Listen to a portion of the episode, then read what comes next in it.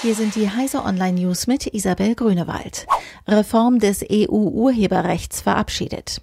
Das Europaparlament hat der umstrittenen Reform des Urheberrechts ohne Änderungen zugestimmt und damit den Weg für eine baldige Umsetzung geebnet. Alle Warnungen vor Zensur im Netz haben die Abgeordneten in den Wind geschlagen. Viele Online-Plattformen mit nutzergenerierten Inhalten werden künftig nicht darum herumkommen, Uploadfilter einzusetzen und damit geschützte Werke schon vor dem Erscheinen auf ihren Seiten unzugänglich zu machen. Für die Initiative stimmten 348 Abgeordnete, 274 waren dagegen, 36 enthielten sich. Apple TV Plus kommt im Herbst.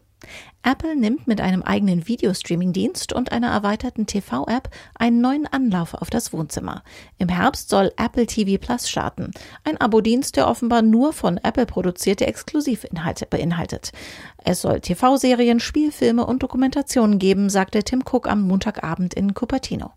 Der Konzern hat dafür einen Milliardenbetrag investiert und ein Star-Aufgebot versammelt, wie schon im Vorfeld bekannt wurde. Den genauen Starttermin und einen Preis nannte Cook nicht. Regierungskommission sieht massiven Mangel an Stromtankstellen. Wenn die Elektromobilität, so wie von der Bundesregierung gewünscht, ausgebaut wird, würden zurzeit viel zu wenig öffentliche und private neue Stromtankstellen errichtet. Das geht laut dem Redaktionsnetzwerk Deutschland aus einem Strategiepapier der Regierungskommission Nationale Plattform Zukunft der Mobilität hervor. Die Experten fordern deshalb ein Sofortpaket, das auch staatliche Förderung für die private Ladeinfrastruktur umfasst. Bisher werden nur öffentliche Stromtankstellen vom Staat bezuschusst. IC-Züge sollen bis Ende 2021 kostenloses WLAN bekommen.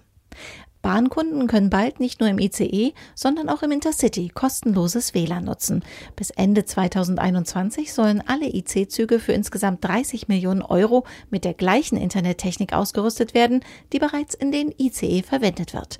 Bereits seit Mitte März sind einige IC-Züge testweise mit kostenlosem WLAN unterwegs.